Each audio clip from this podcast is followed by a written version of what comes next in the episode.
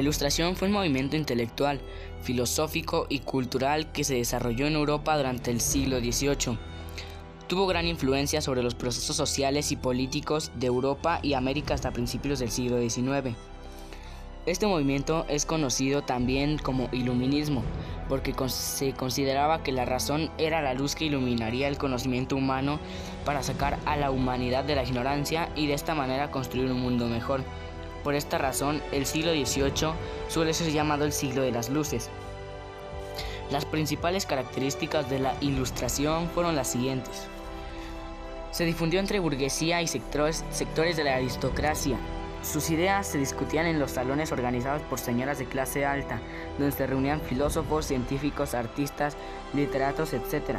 Estos grupos se transformaron en grandes consumidores de libros.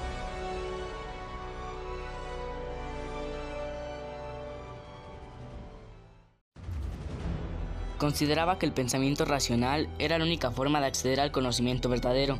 Se llegaba a conocer el mundo a través del razonamiento, la observación y la experimentación negaba cualquier forma de conocimiento que no procediera del análisis racional.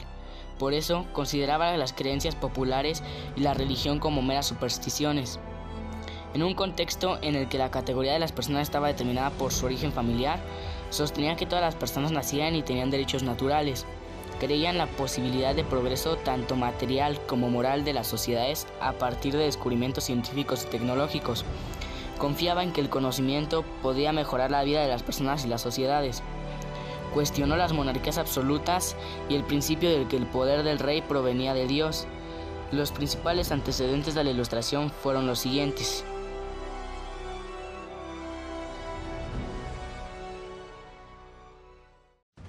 Una tendencia sostenida desde comienzos del siglo XV a valorar el pensamiento humano como fuente del saber la difusión de dos corrientes filosóficas que tuvieron importante desarrollo en el siglo XVII, el empirismo y el racionalismo. El empirismo sostenía la importancia de la observación y la experimentación para conocer los fenómenos y el racionalismo el uso del razonamiento lógico. El liberalismo inglés propuesto por John Locke, quien sostenía que la racionalidad era una característica natural de las personas y la función de los gobiernos era garantizar sus derechos naturales es decir, la vida, la libertad, la igualdad y la propiedad. La necesidad social de encontrar respuestas a las nuevas inquietudes e incertidumbres humanas que la religión y los gobiernos no podían explicar. Algunas consecuencias del pensamiento ilustrado fueron las siguientes.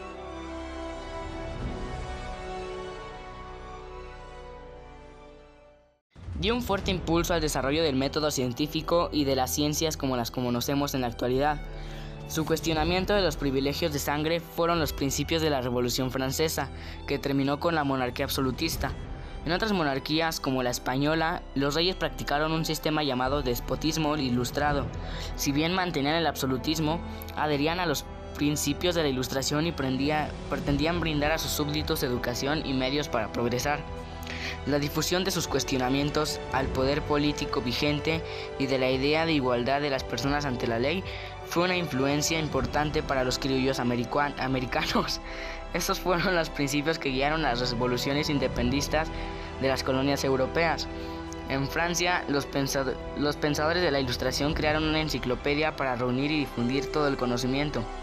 Esta publicación, llamada Enciclopedia o Diccionario Razonado de las Ciencias, las Artes y los Oficios, se fue completando a lo largo de los años y fue el antecedente de las actuales enciclopedias, tanto materiales como virtuales, que son los principales pensadores de la Ilustración.